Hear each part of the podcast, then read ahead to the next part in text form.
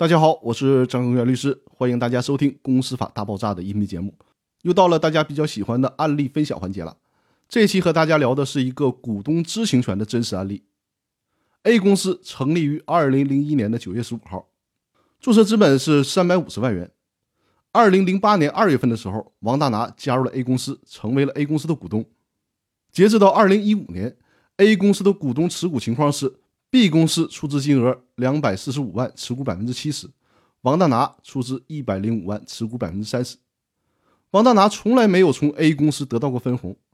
二零一五年六月二十九号的时候，王大拿委托张律师向 A 公司发出了律师函。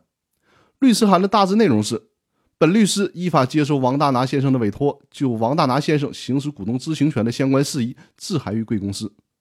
王大拿先生是贵司股东之一，拥有百分之三十的股权。自贵司设立以来，至今十四年有余，期间绝大多数股东会会议并未通知王大拿先生。公司目前的经营状况，王大拿先生也不得可知。股东知情权形同虚设。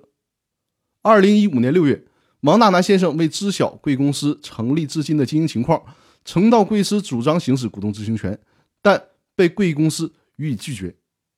本律师认为，根据公司法之相关规定，股东知情权应当依法得到尊重和维护，这是保障公司股东合法权益的有效方式，非法定事由，贵司不得拒绝。故为了维护当事人的合法股东权益，本律师特代表王大拿先生向贵司函告如下：第一，请求贵司提供贵司自二零零一年九月至今的章程，包括章程修正案、股东会会议决议。董事会会议决议、监事会会议决议和财务会计报告，供王大拿先生查阅和复制。王大拿先生委托的注册会计师予以协助。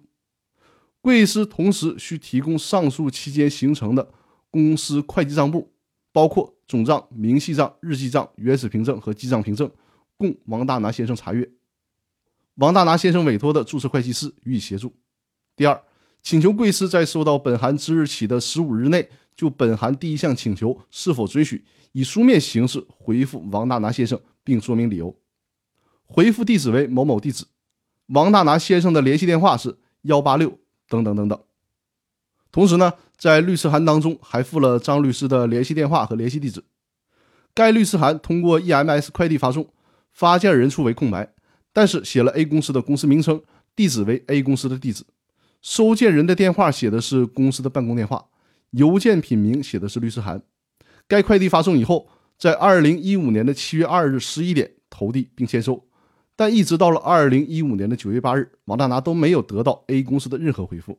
于是，王大拿一纸诉状将 A 公司告上了法庭，要求行使股东知情权。这里面插一个知识点，之前也跟大家讲过，股东知情权诉讼应当以谁为被告呢？